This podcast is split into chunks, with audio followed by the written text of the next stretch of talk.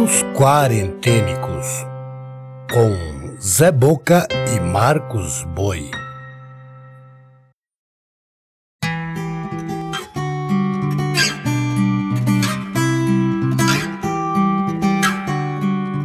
Olá, eu sou Zé Boca, contador de histórias. Esses são os contos quarentênicos, manifestações das inquietações de dois artistas eu e o músico Marcos Boi, em períodos de confinamento. Apresentamos pequenos conjuntos litero-musicais, agrupados de dois em dois, com textos em verso e em prosa, narrados, sonorizados e editados. A curadoria e narração são do Zé Boca, e a trilha sonora e edição final ficam por conta de Marcos Boi.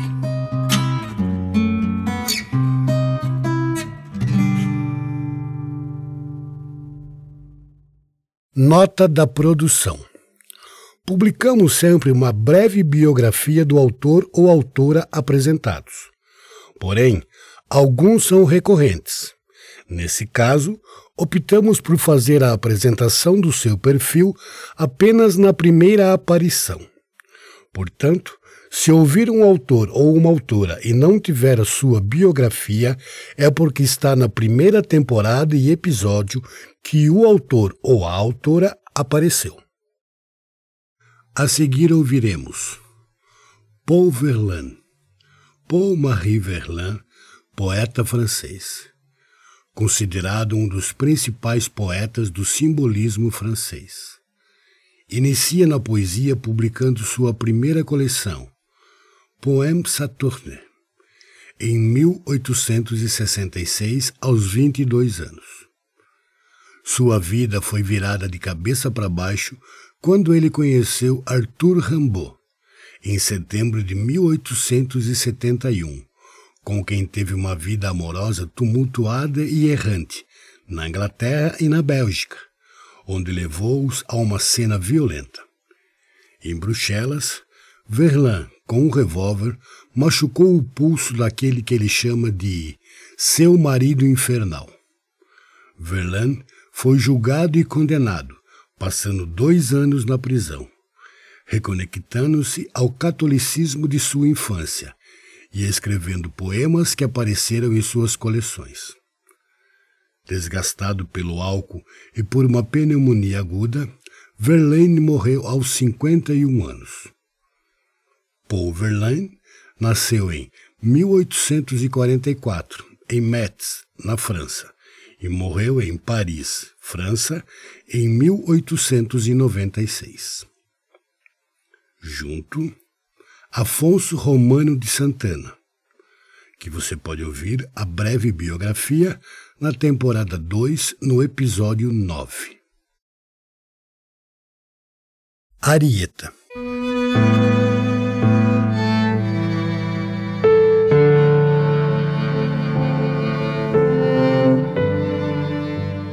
Chora o meu coração como chove na rua. Que langue de emoção me invade o coração. Ó oh, frio murmúrio nas telhas e no chão, para um coração vazio, ó oh, aquele murmúrio. Chora não sei que mal, meu coração cansado. Um desengano? Qual? É sem causa este mal é a maior dor, dói tanto, não se saber porquê, sem ódio ou amor, no entanto, o coração dói tanto.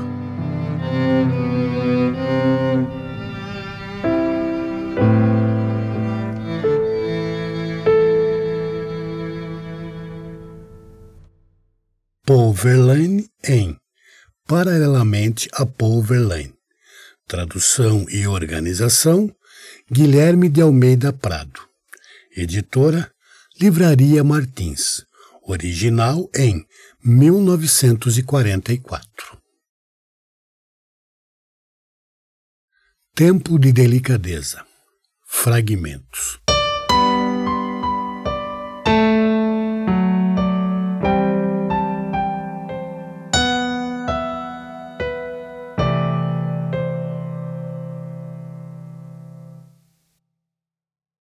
Sei que as pessoas estão pulando na jugular uma das outras. Sei que viver está cada vez mais dificultoso.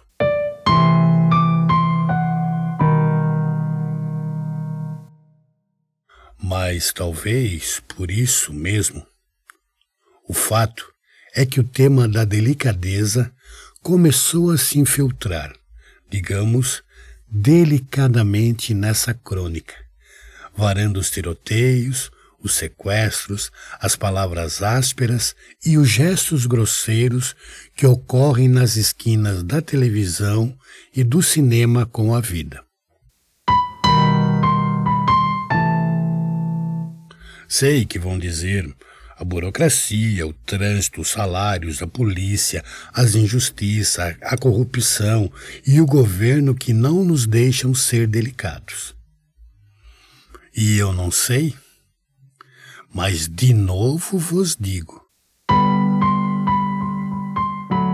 sejamos delicados, e se necessário for, cruelmente delicados.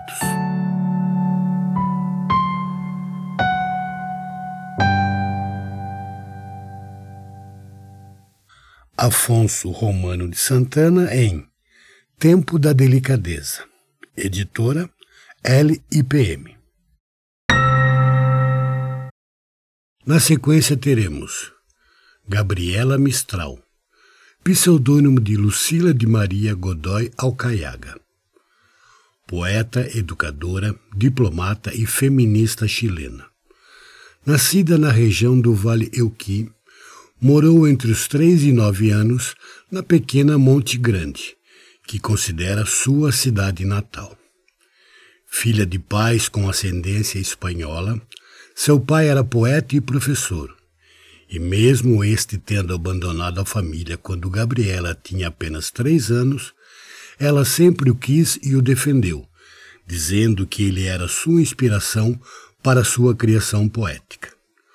Formou-se professora em 1903. Trabalhou em diversas cidades do Chile. No ano de 1907, passou pela tragédia do suicídio do noivo, fato que marcaria toda a sua criação poética. Em 1922, é convidada pelo Ministério da Educação do México a trabalhar nos planos de reforma educacional daquele país a cargo do filósofo e ministro da Educação José Vasconcelos.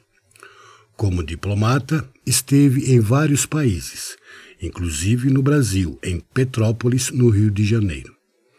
No ano de 1945, foi agraciada com o Prêmio Nobel de Literatura, tornando-se a primeira escritora latino-americana a receber tal honraria. Gabriela Mistral nasceu em 1889 em Vicúnia, no Chile, e morreu na cidade de Nova York, nos Estados Unidos, em 1957. Junto, Lígia Fagundes Teles. Lígia Fagundes da Silva Teles, escritora e advogada brasileira. Conhecido como a Dama da Literatura Brasileira. Nasceu na cidade de São Paulo, mas cresceu em Sertãozinho e noutros pequenos municípios do interior paulista. E desde pequena demonstrou interesse pelas letras. Aos oito anos, mudou-se para o Rio de Janeiro, permanecendo lá por cinco anos. De volta a São Paulo, matriculou-se no Instituto de Educação Caetano de Campos e passou a interessar-se por literatura. Sua estreia literária foi com o livro de contos Porão e Sobrado, em 1938, o qual foi bem recebido pela crítica. O sucesso se repetiu com Praia Viva.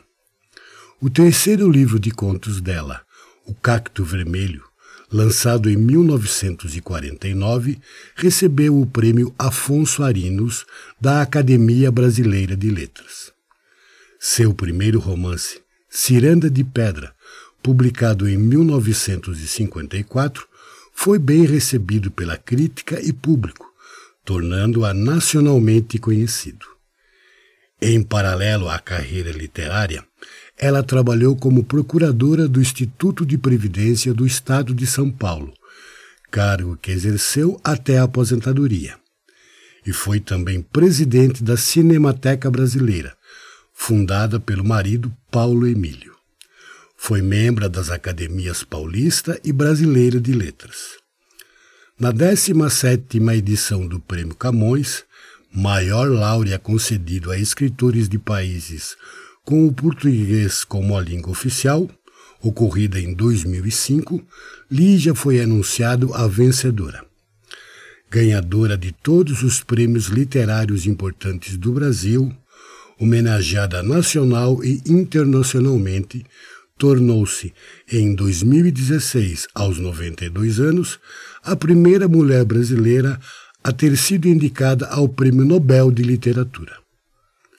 Lígia Fagundes Teles nasceu em 1918 na cidade de São Paulo, onde morreu em 2022.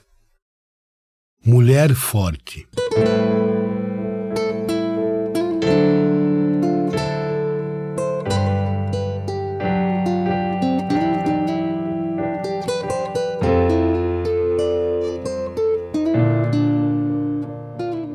Lembro-me do seu rosto que foi consertado nos meus dias. Mulher com saia azul e testa torrada, que na minha infância e na minha terra de ambrosia, eu vi o sulco negro aberto em um abril de fogo. Ele levantou na taberna, fundo, a taça impura, aquele que anexou um filho ao peito de um lírio. E sob essa memória, que foi uma queimadura para você, a semente caiu na tua mão, serena. Colhei eu vi o trigo do seu filho em janeiro, e sem entender eu tinha meus olhos fixos em você, ampliado para o par, de admiração e choro. E a lama em seus pés ainda vai beijar, porque entre cem mundanos eu não encontrei seu rosto eu ainda te sigo nos sulcos das sombras com a minha música.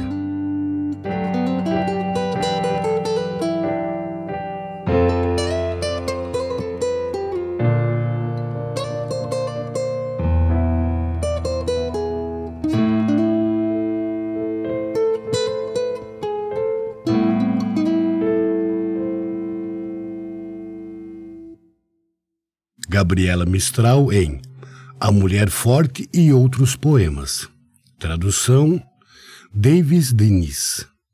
Coletânea publicada em Brasil. Editora Pinarte. Fragmentos As Meninas.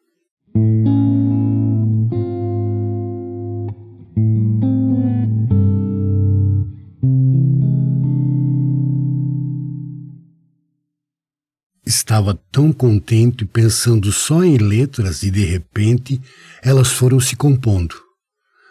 Tão perigosas quando se juntam. As letras também levam facadas no ventre, tiros no peito, socos, agulhadas, coices.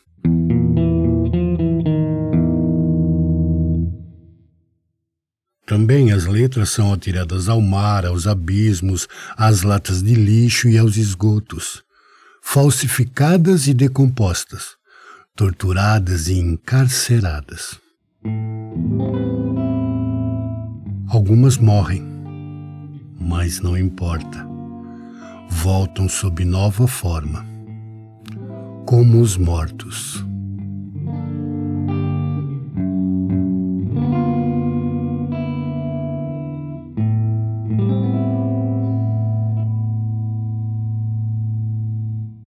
Lígia Fagundes Teles, em As Meninas, editora Livraria José Olímpio.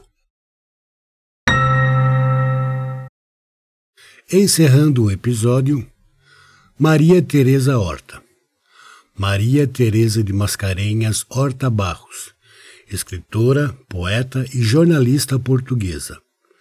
Estudou na Faculdade de Letras da Universidade de Lisboa Dedicou-se ao cineclubismo como dirigente do ABC Cineclube, ao jornalismo e à questão do feminismo. Fez parte do movimento feminista de Portugal, juntamente com Maria Isabel Barreno e Maria Velho da Costa, as Três Marias. Em conjunto, lançaram o livro Novas Cartas Portuguesas, que na época teve um forte impacto e gerou contestação. Publicou em diversos jornais portugueses. Na capital, liderou o suplemento Literatura e Arte, onde passaram grandes nomes da literatura portuguesa, entre eles José Saramago.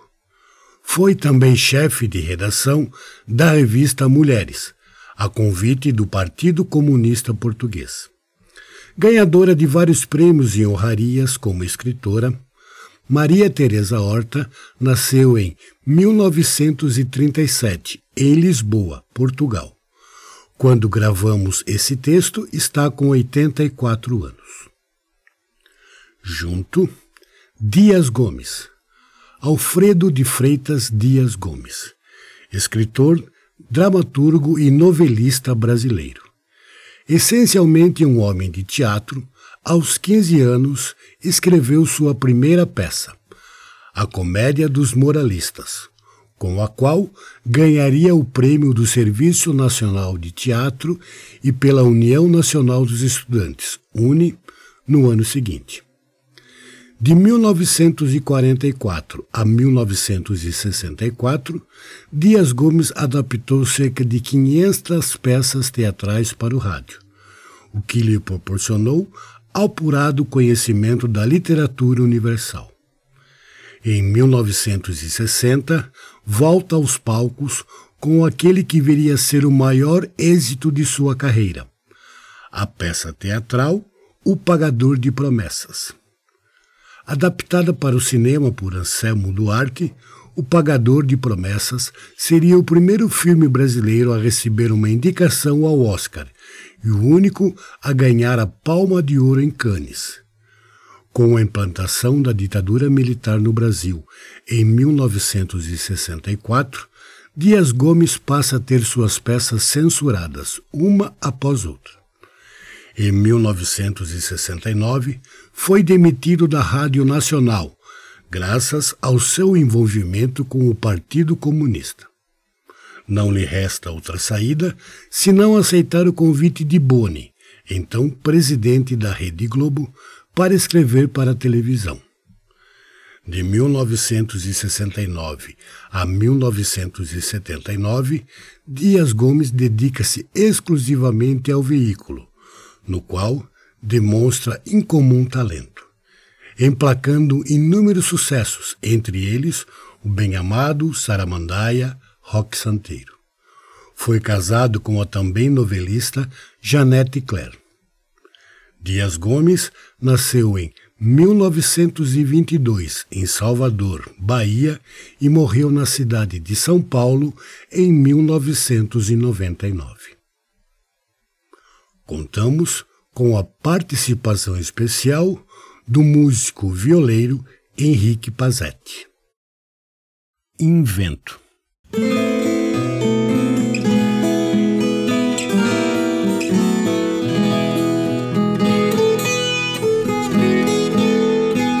Deponho, suponho e descrevo a pulso, subindo pela fímbria do despido porque nada é verdade se eu invento o avesso daquilo que é vestido.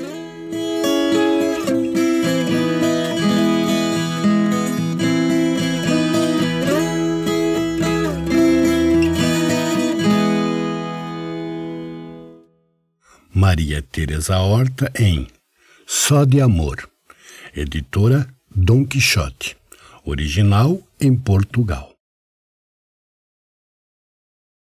O Pagador de Promessas. Fragmento.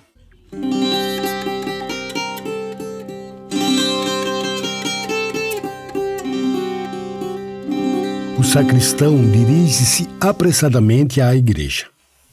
Para na porta, ante ao olhar intimidador de Padre Olavo. É um padre moço ainda. Deve contar, no máximo, 40 anos. Sua convicção religiosa aproxima-se do fanatismo.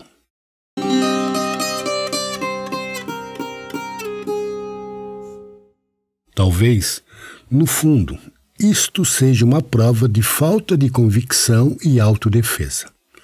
Sua intolerância, que o leva, por vezes, a chocar-se contra os princípios de sua própria religião e a confundir com inimigos aqueles que estão ao seu lado, não passa, talvez, de uma couraça com que se imune contra uma fraqueza consciente.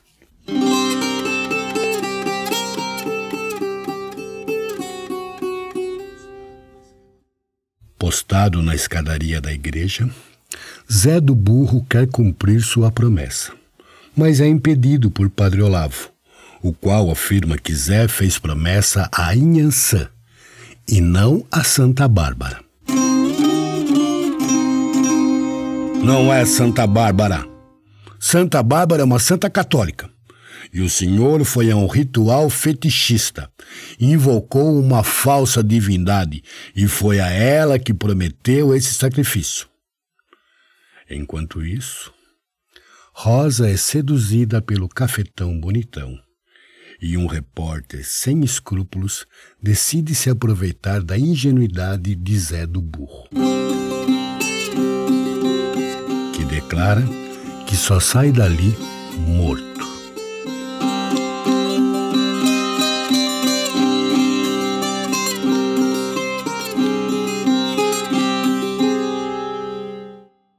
Dias Gomes em O Pagador de Promessas, editora Ediouro.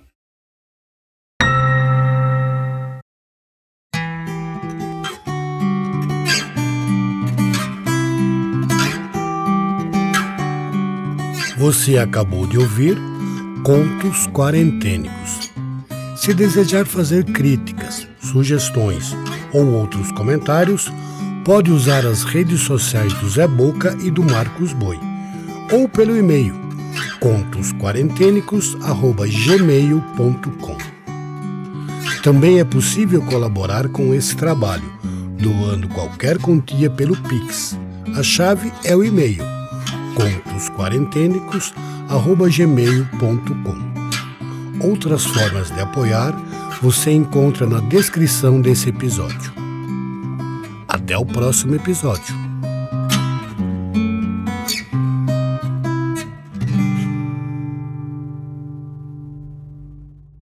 Contos Quarentênicos